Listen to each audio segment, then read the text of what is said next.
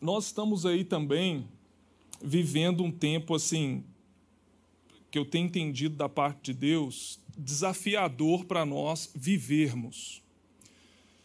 Tem, tem muita gente, como eu falei aqui no dia primeiro, tem muita gente que está desanimado, sabe?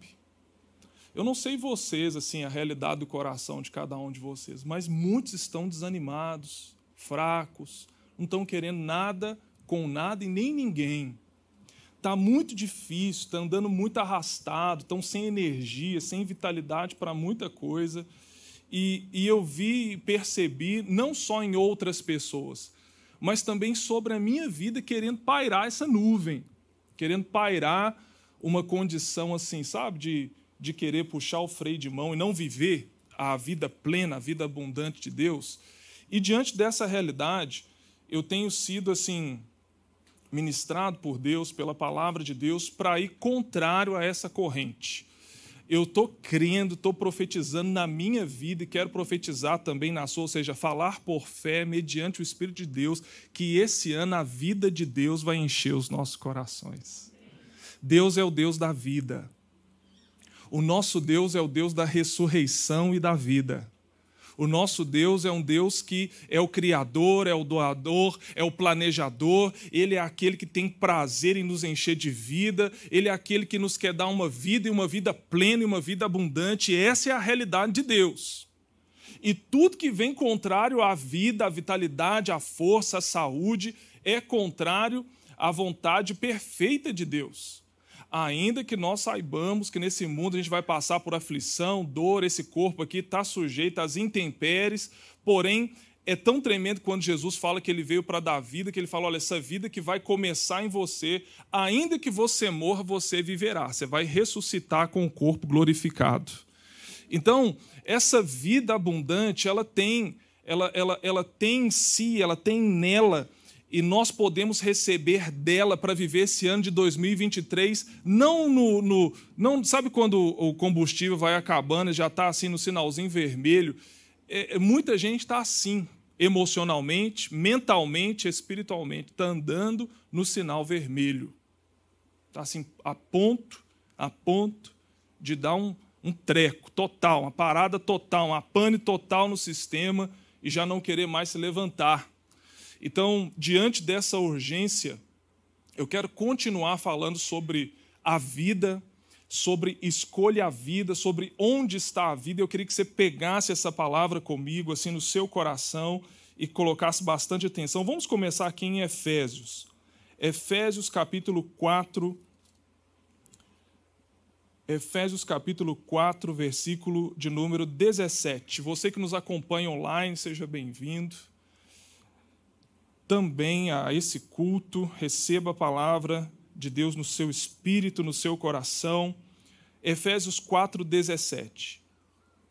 Isto, portanto, digo e no Senhor testifico, que não mais andeis como também andam os gentios.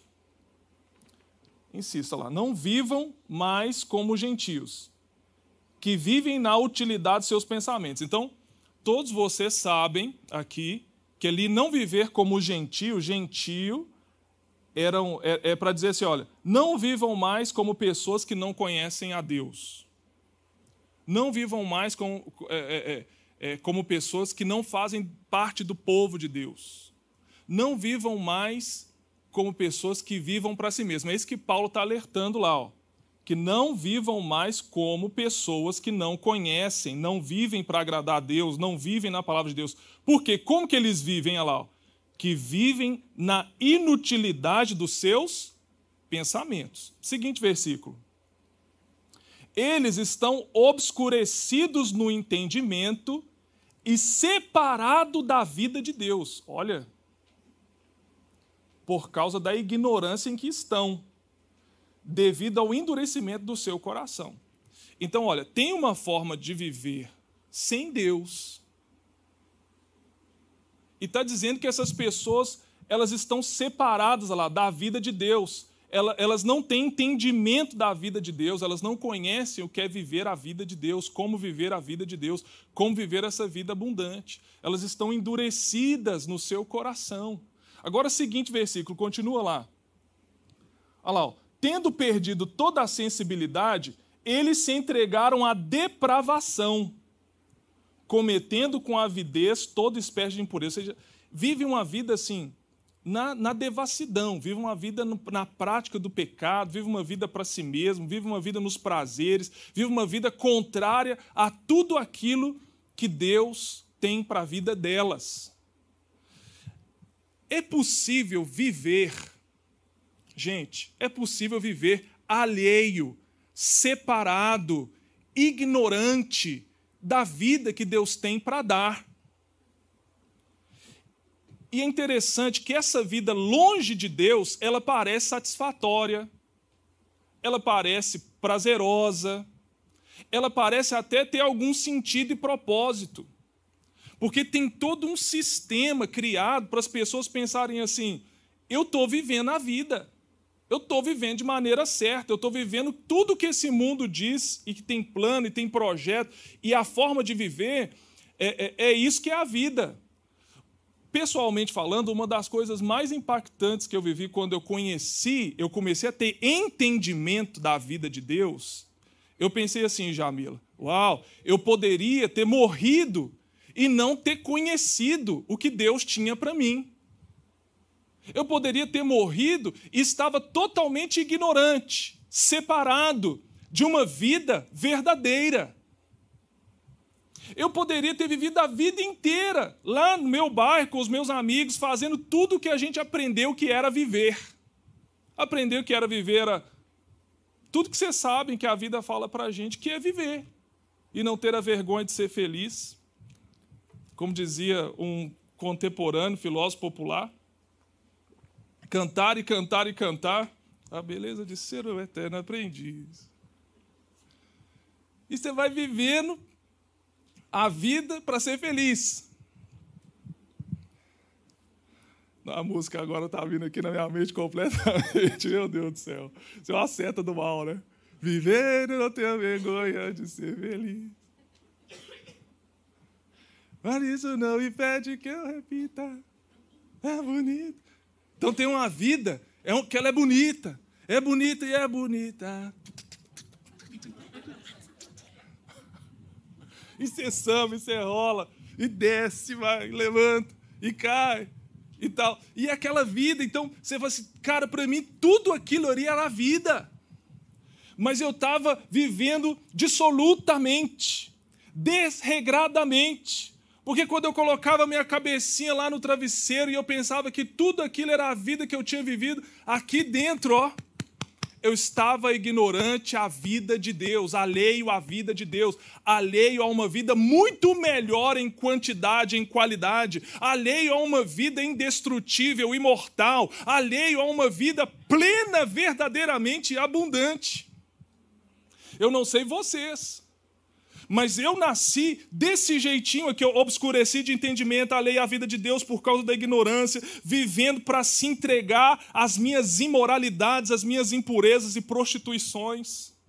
Até que um dia o entendimento chegou. A vida, Jesus mostrou para mim que tinha uma outra vida, uma nova vida, e uma vida em abundância. Talvez hoje que está chegando para você esse entendimento, que você tem um estilo de vida, que você pensa que tudo aquilo que é vida é a vida que você viveu aqui em Otacílio, que foi do jeito que te ensinaram, que era assim que era viver. Porém, você estava ignorante a vida de Deus, que é uma outra classe de vida, é uma outra qualidade de vida. E essa vida de Deus, essa vida que Deus tem para você, pode ter certeza que é incomparavelmente melhor do que ter vivido sem o conhecimento dela. Agora, chega um momento que acontece algo interessante do porquê a gente. Vamos, vamos aqui em Jeremias, vamos começar aqui em Jeremias, olha. Jeremias capítulo 2, versículo 12. Jeremias 2, versículo 12. Olha lá. 2. Jeremias 2, versículo 12. Ali está 21, produção. Estou enxergando bem aqui. Ó. Jeremias 2. Tá vendo, gente? Novamente, olha aí, ó. Eles têm alguma coisa que na hora que eu peço o versículo ali, alguma coisa começa a acontecer, aí eu tenho que exercitar o perdão desde aqui, ó. Olha lá. Ó. Volta, produção, volta. Volta, um versículo, um versículo. Aí. Espantem-se diante disso, ó céus. Olha lá. Ó. Fiquem horrorizados e abismados, diz o Senhor. Fala que o negócio é espantoso, é horrível. Com o quê? O meu povo cometeu dois crimes. Eles me abandonaram a mim, a fonte de água viva, e cavaram as suas próprias cisternas, cisternas rachadas que não retêm água. Meu povo cometeu dois crimes. Eles me abandonaram. Abandonaram a fonte de água viva. Primeiro crime. Depois eles criaram para eles cisternas, cisternas rotas. Que crime é esse que Deus está utilizando aqui, essa figura de linguagem da fonte de água e a cisterna? Ele está usando uma maneira do dia a dia das pessoas aprenderem sobre a vida espiritual, aprenderem sobre ele. E as pessoas sabiam que tinha uma fonte de água natural que jorrava água continuamente. Aquela fonte criada por Deus, que jorrava água continuamente. Porém, o povo também sabia que precisava de uma cisterna, de um lugar criado por eles, para reter a água da chuva, que quando precisasse tivesse água ali, mais fácil do que ir lá buscar na fonte. Então vamos criar aqui uma cisterna, a gente ajunta a água da chuva, quando precisar a gente vem e bebe dessa água, ou dá dessa água para os animais. O que o Senhor está comparando aqui é que Israel, a respeito da vida deles, eles tomaram uma decisão eles tomaram a decisão de abandonar aquele que tem a verdadeira vida. A vida que flui de Deus é a verdadeira vida, é a água viva, é uma água diferenciada, não é água normal, que agora Deus entra numa linguagem espiritual para dizer: olha, na minha presença vocês tinham tudo que esse mundo não pode dar.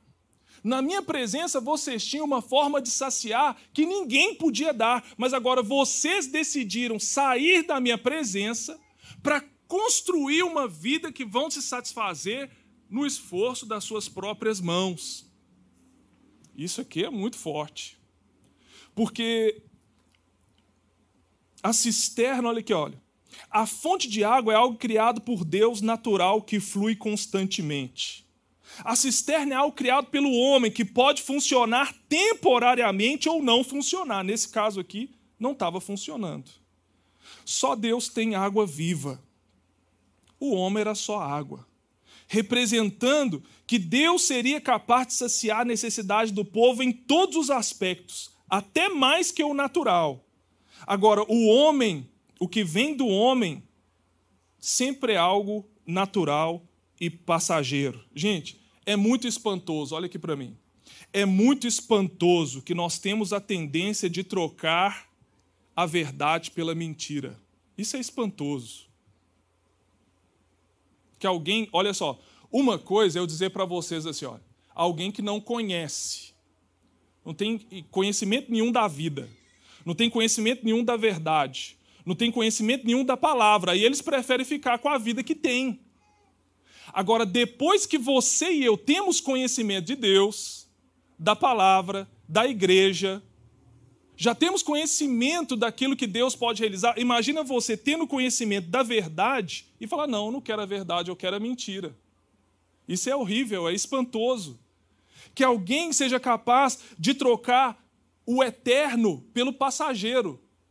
Não, eu não quero o eterno, eu quero o passageiro, eu quero o temporal. Que alguém seja capaz de trocar o Deus verdadeiro pelos falsos deuses. Eu sei quem é, olha o povo de Israel, eu sei que o Senhor é o Deus verdadeiro, mas nós queremos os deuses feitos pelas nossas mãos. Nós queremos os deuses dos outros povos. De trocar Jesus pelo ego. Jesus, dá licença aqui. Eu não quero a sua vontade, eu não quero a sua salvação, eu quero a minha vontade, eu quero a vida do jeito que eu faço. De trocar o autêntico pela, pela vaidade, a luz pelas trevas. É espantoso Deus está falando. É horrível, é de se espantar como que o meu povo, que tem conhecimento de quem eu sou, de que eu dou água, além de saciar espiritualmente, isso vai abundar na vida deles naturalmente, como que o meu povo me troca por cisternas, por deuses, por filosofias, por por eles mesmos que não são capazes de reter a própria vida. Gente, olha só que interessante, né? O povo de Israel fez essa troca. E quando a gente vai lendo a história do povo de Israel, a gente fica assim, né, revoltado com o povo de Israel, né? Quando você vai lendo ali, você começa Gênesis, Êxodo, aí você vê o povo no DS e a gente fica revoltado, fala que povo é esse? Mas aí Jesus chega e fala para você, vocês são como eles. Muitos de nós, gente, estamos com essa tendência de trocar aquele que pode dar a vida verdadeira por uma vida falsa. E é algo interessante, olha, olha para você ver que, que tremendo que são as coisas espirituais. Por exemplo, é um time de futebol aqui. Quem aqui gosta de futebol? Levanta a mão, gosta de futebol. Torcedor fanático. É, é, vamos ver aqui. Pet, você gosta de futebol? Torcedor, que time que você é o torcedor? Inter. Qual que é o, o, qual que é o inimigo do Inter mortal? Grêmio. É, você está disposto a trocar nessa noite, fazer uma oração aqui de confissão em renunciar ao Inter e confessar o Grêmio agora como seu time do coração? Hã? Está disposto a abrir mão? Mas nós vamos te dar, vamos comprar uma blusa do Grêmio, original. Nós vamos te dar um ingresso para entrar lá na arena do Grêmio, todo jogo. Ah. Nós vamos te dar ingresso para a arena e entrar na área VIP. Você vai tirar jogador, você vai tirar foto com os melhores jogadores do Grêmio todo jogo. Está disposto a trocar? Não, não está disposto. O homem não está disposto a trocar. Qual que é o maior inimigo do Flamengo? Corinthians? Vasco? Talvez você aqui é Flamengo. Se eu chegar para você hoje e falar assim, você troca o Flamengo pelo Vasco? Sim ou não? Você troca o Flamengo pelo Corinthians, sim ou não? Você troca o Corinthians pelo Palmeiras, sim ou não? Tem gente aqui, pessoal, olha só, tem gente aqui que vai morrer e não vai trocar de time.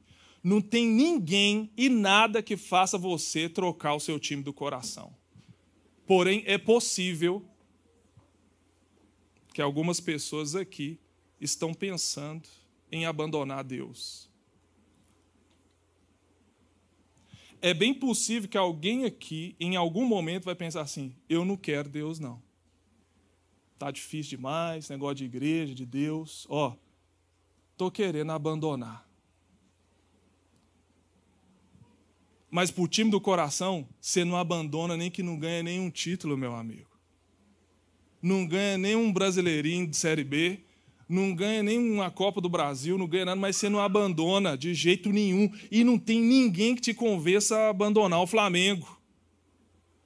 Essa convicção que você não abandona e não larga seu time de jeito nenhum. Eu te pergunto, alguma vez você já pensou assim, eu não abandono Deus de jeito nenhum?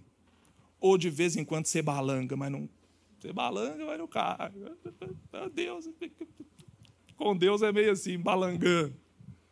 Outra coisa aqui, ó. Você trabalha numa empresa. Talvez você está aqui assim, ó. Eu vou trabalhar na Clabin 25 anos, vou aposentar naquele lugar. E não vai soltar a Clabin de jeito nenhum. É a empresa do coração, visto o uniforme da Clabin. E pá, pá, pá, vou aposentar lá. Ou na empresa que você trabalha. Talvez tenham pessoas aqui que vão trabalhar na mesma empresa a vida inteira. E se eu falar assim, sai da Clabin, tira a Clabin do seu coração. Então, aqui de jeito nenhum, a Clabin tem plano de saúde, tem sei o quê, papapá, não vou sair de lá de jeito nenhum para abrir meu próprio negócio, não sai de jeito nenhum.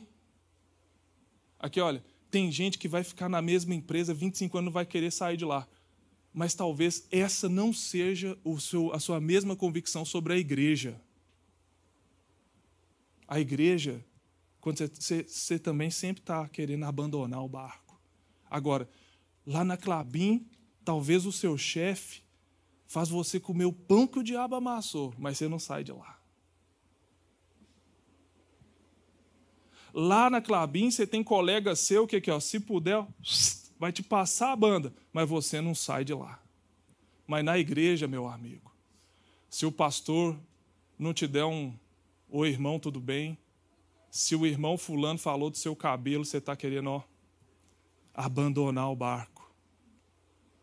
Nós temos a tendência de abandonar aquilo que traz a verdadeira vida para ficar só com aquilo que diz respeito à vida deste mundo. Nosso coração troca os valores.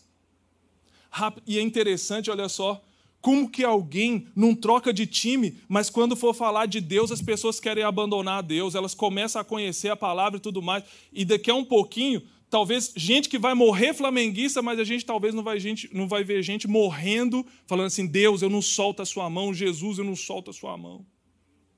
Nós vamos ver gente aposentando na empresa 25 anos, mas aquela pessoa que começou aqui, talvez a gente não vai ver mais ela congregada com os santos, a gente vai ver ela na congregação dos ímpios.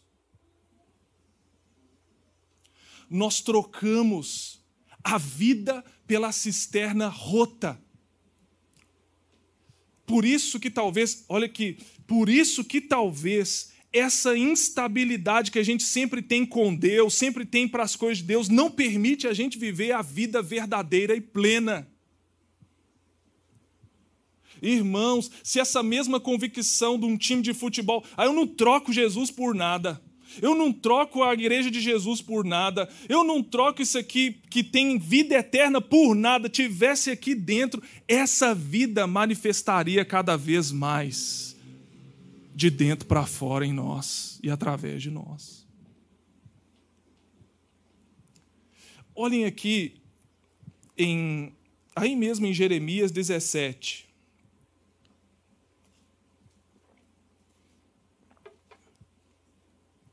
Jeremias 17, versículo 5. Assim diz o Senhor. Olha essa cisterna rota aqui, ó. Olha esse lugar que a gente, infelizmente, cria para sair daquele que dá vida e vida em abundância, que é o maldito é o homem que confia nos homens, que faz da humanidade mortal a sua força mas cujo coração se afasta do Senhor. Ele será como um arbusto no deserto, não verá quando vier algum bem. Habitará. Isso daqui pode estar falando também do seu quadro espiritual, do seu quadro emocional, da sua vitalidade. Você se sente lá, habitará nos lugares áridos do deserto, numa terra salgada onde não vive ninguém. Seguinte. Mas bendito é o homem cuja confiança está no Senhor, cuja confiança nele está. Por quê? Olha a vida, olha a vida manifestando. Seguinte versículo. Ele será como a árvore plantada junto às águas, que estende as suas raízes para o ribeiro. Ele não temerá quando chegar o calor, porque as suas folhas estão sempre verdes. Não ficará ansiosa no ano da seca, nem deixará de dar fruto, porque é diferente. A confiança dele está no Senhor. Ele não trocou o Senhor, a fonte de vida, por confiar na força do braço, na força do intelecto ou em alguma outra pessoa. Escute-me bem: a vida que hoje você está vivendo, ela é resultado de quem você está se alimentando, confiando, depositando a sua confiança em quem você está bebendo, se alimentando.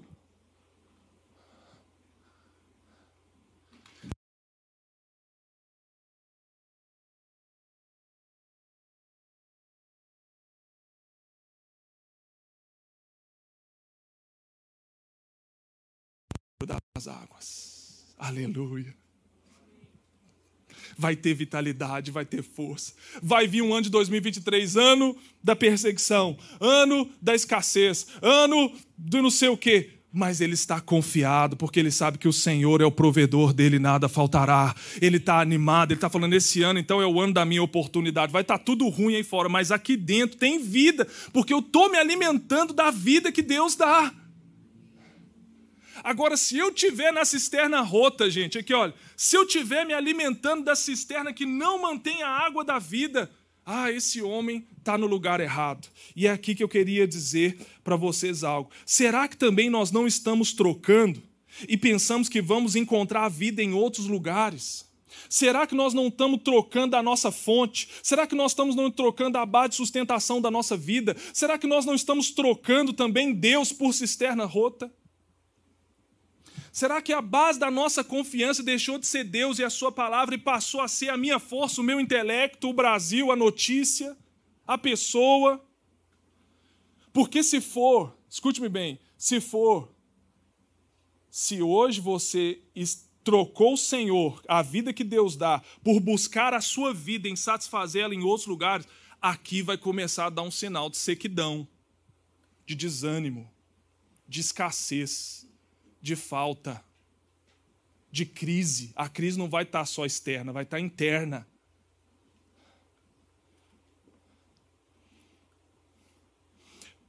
Por quem nós trocamos? Aonde a gente está buscando beber, se alimentar? Número 1, um, Colossenses 2, 8. Nós trocamos a vida plena por Colossenses 2, 8.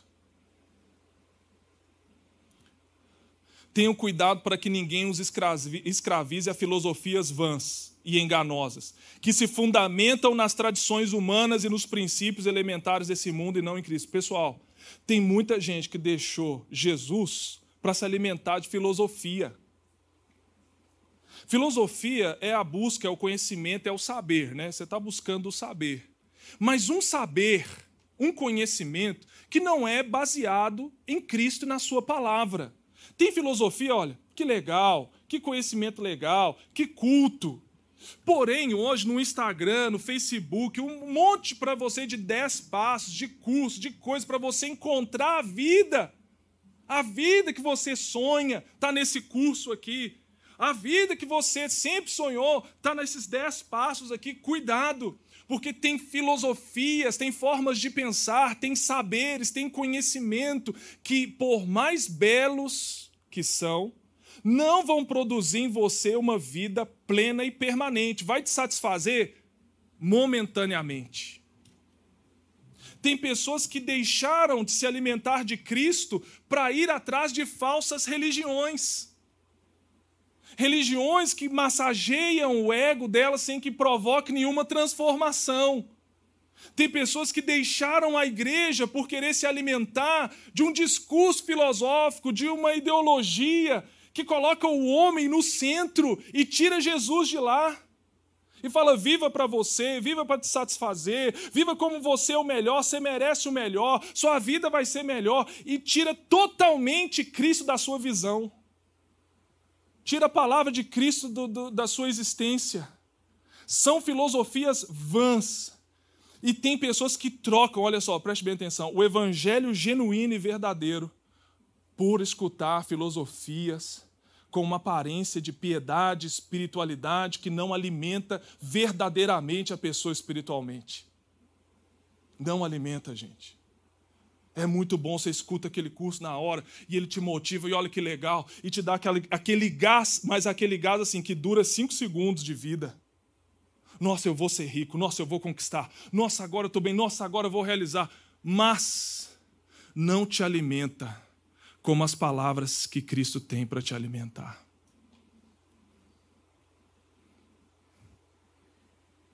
E olha, nós estamos num tempo de propagação de filosofia, de, de, saberes, de conhecimento, que não tem problema. Não tem problema. Nós não somos um povo que cultua a ignorância nós temos que aprender, nós temos que estudar. Nós temos, você pode estudar e aprender e, e buscar ler livros e muitas coisas, mas entenda uma coisa: não deixe que o conhecimento, que o saber, a sabedoria humana, a sabedoria humana, a sabedoria que provém do homem ser o centro das emoções, da adoração, do recurso, tire de você a fonte da vida. seja um cara culto. Estude, seja uma mulher culta que tenha conhecimento de princípios elementares, e essa fazer isso aqui vai dar certo, porque é princípio de prosperidade, mas não permita que qualquer que seja o conhecimento que você tenha, quando você perceber que foge de Cristo, que foge da sabedoria do Evangelho, fuja desse lugar. Porque só vai te alimentar temporariamente. Até mesmo dentro do Evangelho. Estão fazendo assim, estão adulterando o leite. Estão adulterando o alimento é tão adulterado, o evangelho deixou de ser genuíno, que as pessoas vêm ao culto, elas entram vazias e saem vazias. Porque está misturado com alta ajuda, está misturado com, com técnicas humanas de persuasão. Não há demonstração de poder, de transformação, de vida abundante de Jesus naquele evangelho que está distorcido e corrompido. Cuidado. Porque uma, uma das coisas que essas filosofias vêm para. São, são cisternas que a gente cria para a gente afastar do Evangelho. São ideias e conceitos que a gente cria porque o Evangelho pode ser que em algum momento te confronte uma transformação, o Evangelho te chama a uma decisão, o Evangelho te chama a deixar algumas coisas, o Evangelho te chama a colocar Cristo como centro, e aí as pessoas acham melhor fazer a cisterna dela, fazer um lugar para ela beber que agrade mais o ego dela. Agora, número dois, olha esse lugar que a gente não encontra a vida plena, essa vida abundante que nos torna ignorantes. Gosto muito desse versículo aqui, 1 Timóteo 6, versículo 17 e 19. 1 Timóteo 6, do versículo 17 ao 19. Ordene, aqui é a palavra para todos vocês que estão aqui, olha. Escute bem, graça. Aqui, ó. Ordene aos que são ricos no presente mundo. Tá falando todos aqui, tem gente, ó. Bom nada aqui, ó, são os ricos. No presente mundo, que não sejam arrogantes, nem ponham sua esperança na incerteza da riqueza. Amém? Os milionários que estão aqui. Aleluia. Olha lá, ó. Mas em Deus. Você tem o um dinheirão lá? Tá bombando o cartão, aquele, aquele cartão sem limite que você tem, tá bombando a conta, mas não bota esperança nesse trem, não. Amém? Amém ou não amém? amém? Olha lá, ó. Mas de tudo, olha lá, mas em Deus, que de tudo nos provê ricamente para a nossa satisfação.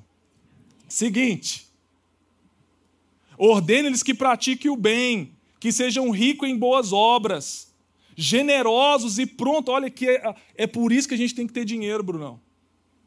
É por isso também que a gente tem que ter dinheiro, porque é pão para me comer, mas é semente para me semear. Amém? O dinheiro na minha mão também serve aqui, ó. Pratica o bem, seja rico em boas obras, generosos e prontos a repartir. Seguinte, Dessa forma, eles acumularão um tesouro para si mesmos, um firme fundamento para a era que há de vir, e assim alcançarão a verdadeira vida. É dessa vida aqui que eu estou falando. Eu pego meu dinheiro, o dinheirão que eu tenho lá, ele é pão para me comer, mas ele ó, ajuda as pessoas, eu sou pronto para repartir. Desse jeito, eu estou fazendo com que o dinheiro na minha vida ele se torne um depósito para a vida verdadeira que eu estou vivendo e ainda vou viver. Mas tem pessoas aqui, olha,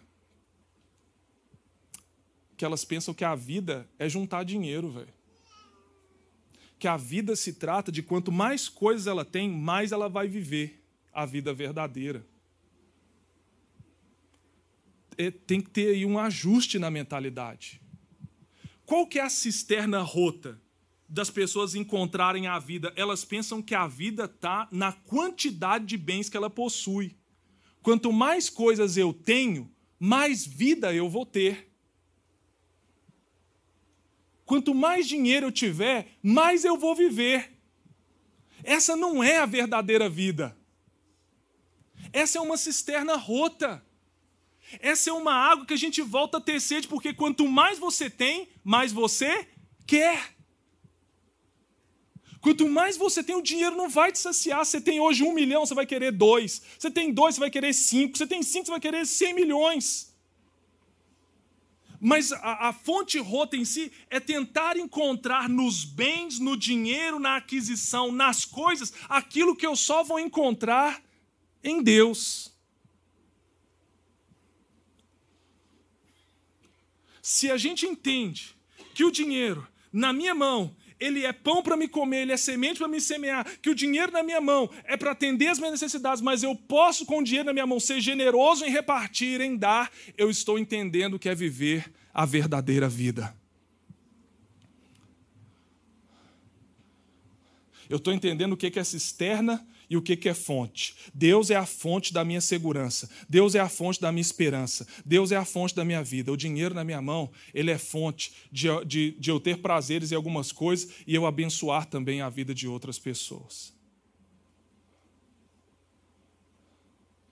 Pra, pelo que eu entendo que Jesus ensinou ao homem, ele diz assim: ó, fala que a vida do homem não consiste na abundância dos bens que ele possui nós estamos com a mentalidade assim: olha, no dia que eu tiver a casa, eu vou viver.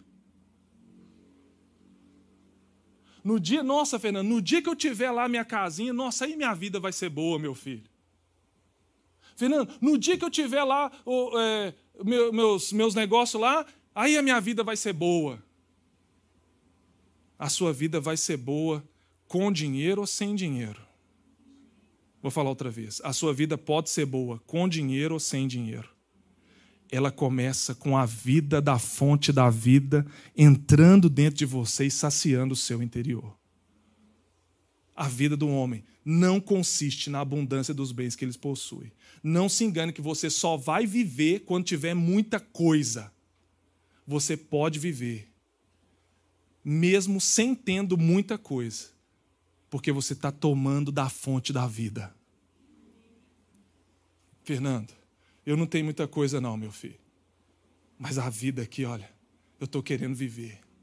Eu vivo meus filhos, eu vivo as coisas que eu tenho, eu sou grato pelo que eu tenho, eu sou grato pelo meu pão, sou grato pela minha bicicleta, sou grato porque eu ando a pé, eu estou vivendo, estou querendo frutificar, estou com um plano, estou com um projeto. Olha, e quando eu tiver muita coisa, Fernando, eu quero ter lá muita coisa, mas eu sei que não é que eu vou viver quando eu tiver muita coisa. A minha vida não depende das coisas que eu tenho. Vou falar outra vez. A minha vida não depende das coisas que eu tenho. Viver depende de Deus. Viver depende de que eu ponha minha esperança nele. O que eu tenho é muito bom. Eu desfruto disso. Mas é resultado da vida que Deus já colocou dentro de mim. Amém ou não amém?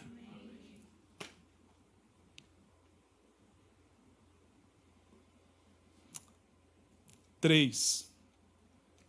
João 4,18. João 4,18. Por que, que algumas, eu estou falando para você de cisterna rota, filosofias, enganos. Dois, dinheiro, coisas e aquisições. Essa aqui é outra cisterna rota. Ó. O fato é que você já teve cinco. E o homem com quem agora vive não é seu marido.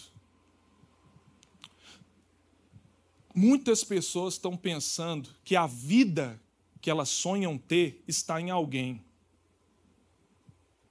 Essa mulher aqui já tinha cinco homens e ela, o cesto não era dela e ela ainda tinha sede.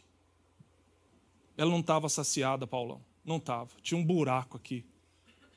Ela foi com o homem, foi com o segundo, foi com o terceiro, foi com o quarto, foi com o quinto. O sexto que tinha não era dela e ela ainda estava com sede. Sabe o que é uma cisterna rota? Aqui, olha. Você pensar e eu pensar que a vida plena, abundante, vai vir através de uma pessoa para mim. Gente, ter uma esposa é uma maravilha. É um bem. Quem tem esposa encontrou o bem. Quem tem um marido, ainda mais a Érica pode dizer isso, quem encontrou um marido encontrou o bem. Nossa, tem um filhinho, então, minhas filhas, que presente de Deus. O que elas falam no meu coração, nada nesse mundo Nenhum pet vai fazer o que minhas filhas fazem. Se é que vocês estão me entendendo. Mas olha, eu, não, eu, eu até entendo aquela frase assim: olha, Érica, você é minha vida. É romântico, né? você é minha vida. Em ti eu encontro a vida. Você traz para mim plenitude. Mas e no dia que a Érica vazar no Goiás? E se dá na teia dela daí para o Japão? Ah, vou lá buscar a minha herança lá no Japão que meu pai deixou. Entendeu? E no dia que minha filha casar, que eu espero que seja casar com Cristo, por exemplo, que Cristo está para vir, então na hora que ele vir, ela vai casar com Cristo. Mas se ela casar e quando ela for embora eu falar, minha filha, você é minha vida, minha filha, você é o meu chão, minha filha, você me alimenta. Gente, se for minha filha, a minha esposa que é a minha vida, pô, eu não estou ignorando a importância das relações e o que elas trazem para a sua vida. Mas não coloque sobre as pessoas delas te saciarem com uma água que elas não podem te dar. Tem uma necessidade aqui que a Érica não pode saciar. Por mais santa samurai que ela seja, por mais mulher de Deus, por mais top que ela seja, tem uma água aqui que ela não pode me dar. Essa mulher, ela estava com sede.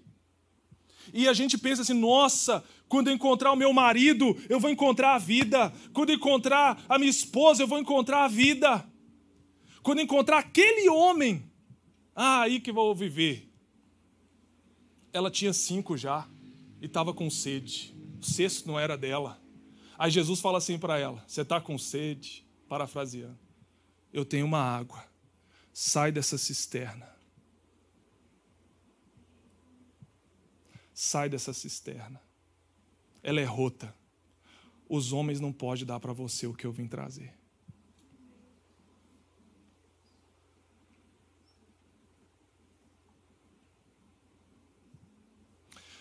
é, eu não julgo essa mulher, no sentido de que, quando eu entendo isso, é que ela estava buscando se saciar, saciar alguma coisa dentro dela que não, não, não, não completava, até que era necessário Jesus passar por ali e falar assim: olha, nem nessa fonte, nem nesses homens vão te dar da água da vida que você vai tomar. Tome cuidado se você não está trocando a água da vida por uma cisterna rota chamada pessoas. Olha, a sua. Nossa, olha aqui, que tremendo. A sua sequidão, a sua insatisfação, sabe aquele desejo que não está vindo, né? é porque você está colocando no seu pai, na sua mãe, um peso que eles não podem te dar só. Você está colocando no seu marido uma coisa que ele nunca vai ser capaz de te dar. Por isso mesmo você está seca por dentro. Eu não estou isentando a responsabilidade dele. Eu não estou isentando a responsabilidade da sua esposa de vir trazer água, leite, café, lavar os seus pés com leite. Não, ele tem, ela tem isso, mas agora não coloque sobre a sua mulher uma responsabilidade de saciar algo em você que ela não pode. Você está seco, está seca, está desanimado, está mal. Não é por causa que você não está com a pessoa certa. Talvez não seja por isso. Quantos estão comigo aqui? Ah, eu não estou bem, é porque é meu marido. Ah, eu estou seca, é porque o meu marido não faz. Ah, porque pode ser que você está seca, que você está esperando ele te dar de uma água que ele não pode te dar não tem flor, não vai ter chocolate, não vai ter carinho, não vai ter nada que ele possa fazer por você que vai produzir dentro do seu coração o que outra fonte pode fazer. E você está indo para a cisterna rota. Vamos para o final? João 12, 25. João 12, 25. Outra cisterna rota aqui, ó. Aquele que ama a sua vida a perderá. Ao passo que aquele que odeia a sua vida neste mundo a conservará para a vida eterna. Sabe onde a gente está procurando saciar, Henrique? A nossa vida. É assim, ó, não é em filosofia, outro evangelho diluído e, e autoajuda e essas outras coisas que tem por aí que talvez não vai saciar a sua fome não é em dinheiro. Talvez o problema é que você criou essa cisterna rota pensando que quando é que você vai ter muito dinheiro e que você vai ter as coisas é que você vai viver. É a cisterna que você está tentando beber. talvez não sejam pessoas. O problema é que você está tentando encontrar a vida verdadeira vivendo para si. Vivendo para se satisfazer. Vivendo, tipo assim, sabe quando a gente, a gente entende assim, olha, eu já tentei com a pessoa, eu já tentei dinheiro, eu já tentei na igreja. Quer saber? Eu vou viver a minha vida. Vou viver a minha vida. Já tentei com Deus, fui da igreja. Já tentei com o casamento. Já tentei com dinheiro. Estou vendo que nada que dá certo, quer saber? Eu vou viver a minha vida. É uma cisterna rota que a gente cria para tentar satisfazer um vazio do nosso coração. De tentar viver de uma forma egoísta, independente. De tentar viver para satisfazer os nossos prazeres, tentando encontrar a vida. E ele fala lá: aquele que ama a sua vida a perderá. Aqui não está falando de valorizar as coisas lindas da vida.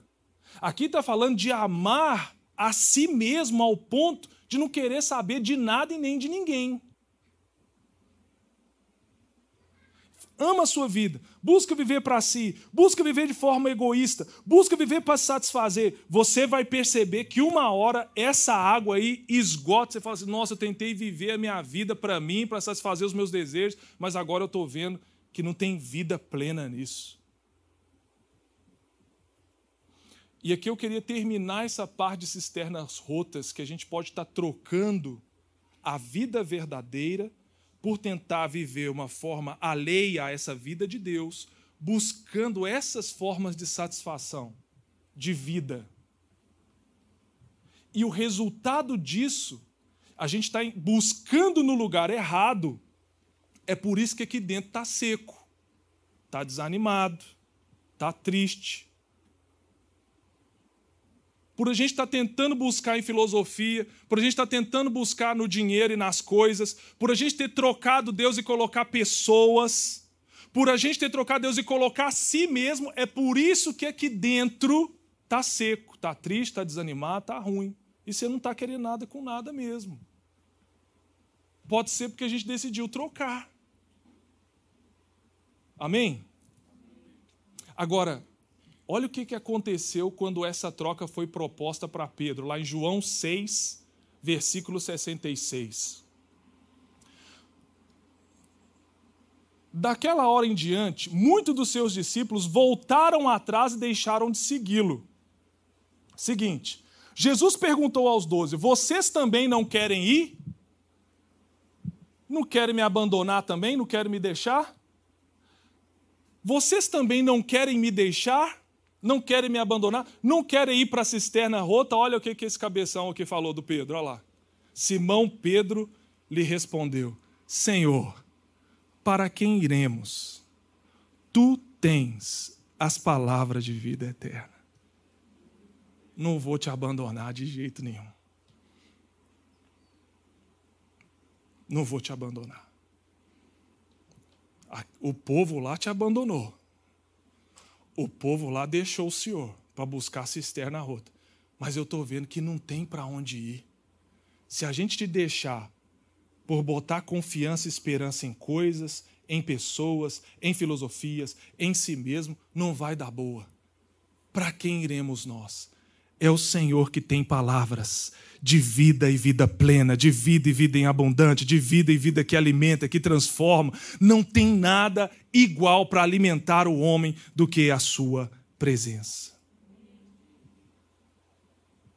Primeira coisa, gente, vamos se apegar àquele que é a fonte da vida. E fala, Jesus, eu não vou te abandonar de jeito nenhum. Porque se eu te abandonar, estou lascado só tu tens a vida que eu preciso. Só tu tens as palavras que eu preciso.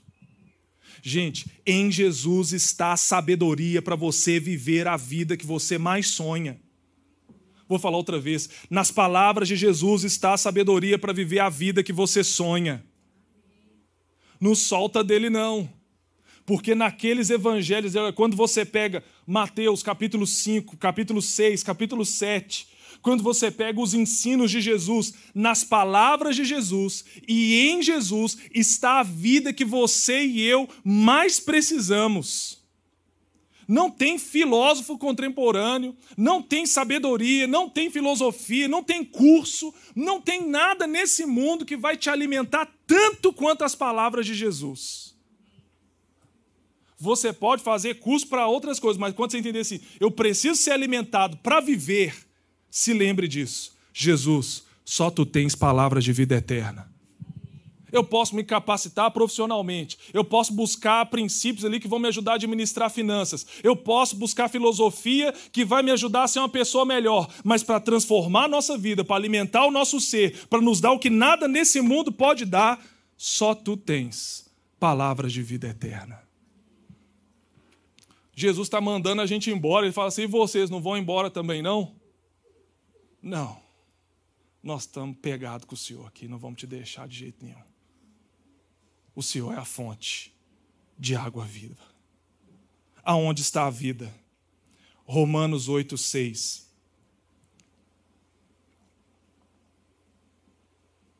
Romanos 8, 6. A mentalidade da carne é morte, mas a mentalidade do espírito é vida e paz. Quer ter vida? Caminhe governado pelo Espírito Santo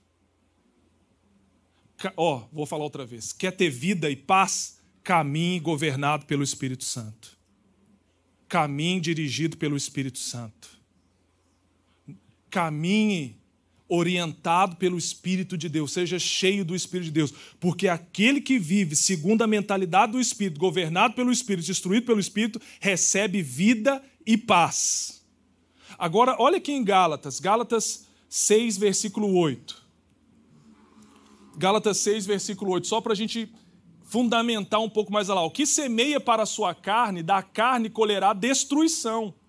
Mas a quem semeia para o, o, o Espírito, do Espírito colherá a vida eterna.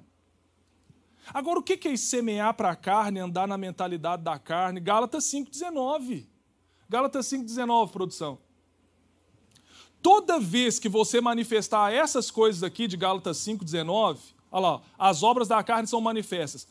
Todas as vezes que você semear imoralidade sexual, impureza, libertinagem, seguinte, idolatria, feitiçaria, ódio, discórdia, ciúme, ira, egoísmo, dissensões, facções, inveja, embriaguez, orgias, Todas as vezes que a gente se inclina para prostituir, para impureza, todas as vezes que a gente semeia é, é, dissensão, fofoca, calúnia, injúria, não espere viver.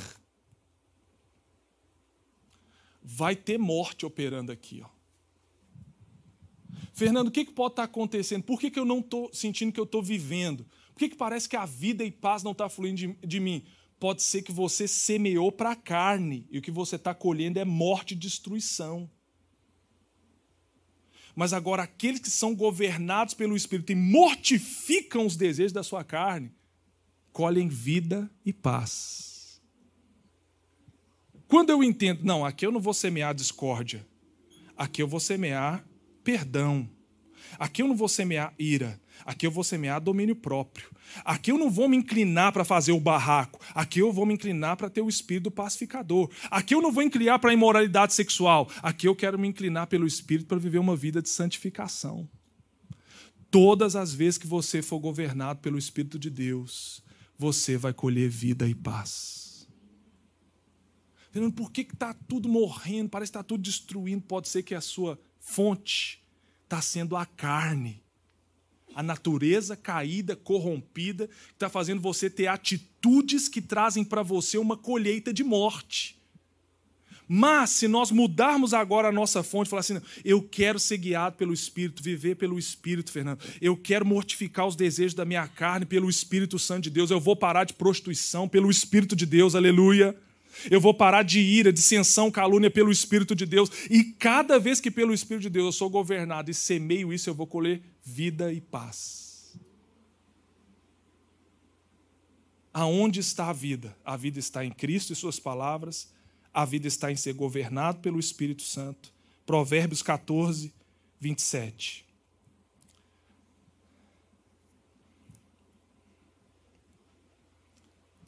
Vinte e sete.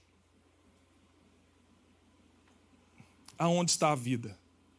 O temor do Senhor é fonte de vida e afasta das armadilhas da morte. Está no temor do Senhor. Quer viver? Quer viver uma vida plena e abundante? A vida está no temor ao Senhor.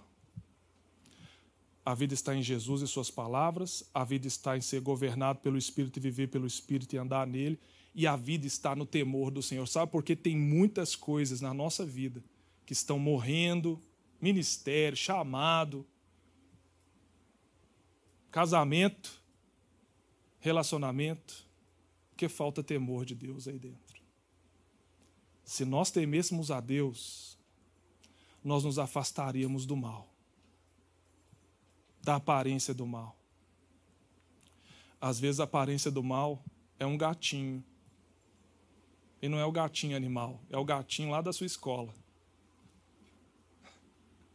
é o gatinho lá do vizinho. Só que aquele gatinho lá, ele tem esposa. Ele tem esposa, aquele gatinho lá tem esposa. E aí aquele gatinho lá que tem esposa te manda uma mensagem. Em vez de você fugir da aparência do mal por temor ao Senhor, você recebe a mensagem e fala assim: vamos trocar ideia. Teme ao Senhor. Dá um bloco. Plou! Sai para lá. Plou. Temor ao Senhor me afasta do mal, me afasta da aparência do mal. Temor do Senhor, estou na frente da televisão, pô, apago se aquilo ali eu estou vendo que vai me trazer morte para a minha vida espiritual, para o meu casamento. Temor do Senhor é não utilizar o nome dele em vão. Temor do Senhor é eu estar aqui na frente de vocês para pregar a palavra, não ter uma vida dupla. Temor do Senhor é que vai trazer vida para o nosso coração. Pode ser que a morte chegou, é porque acabou o temor. Temor é respeito, temor é reverência, temor é saber aquilo que não agrada a Deus e eu não querer na minha vida mais. É fonte de vida. Vida vem quando eu saio daquilo que não agrada a Deus. Quando eu dou um stop naquilo, quando eu paro com aquilo temor do Senhor e não brincar com as coisas dele, não brincar com o Espírito, com a palavra dele. Nós podemos estar mortos, seco, por causa da nossa falta de temor a Deus. Nossa vida espiritual está seca, está morta, porque a gente está brincando com o pecado. Estão brincando de ser crente, estão brincando com a palavra de Deus, estão brincando com aquilo que a gente conhece. Não é à toa não é à toa. Quando eu compreendi que as minhas cisternas podiam estar sendo a fonte de onde eu estava buscando a vida, é por isso que vem a ansiedade, pode ser aí a depressão, o meu desânimo. Eu estava trocando a fonte verdadeira. E quando eu percebi que a vida vem por Jesus e as suas palavras, a vida vem quando eu sou governado pelo Espírito, a vida vem quando eu tenho um temor de Deus no meu coração. Eu falei assim: esse ano é o ano da vida. Eu vou viver a vida que Deus tem para mim. E se for necessário, irmãos, eu tenho que tirar tudo da minha vida que está me fazendo pecar.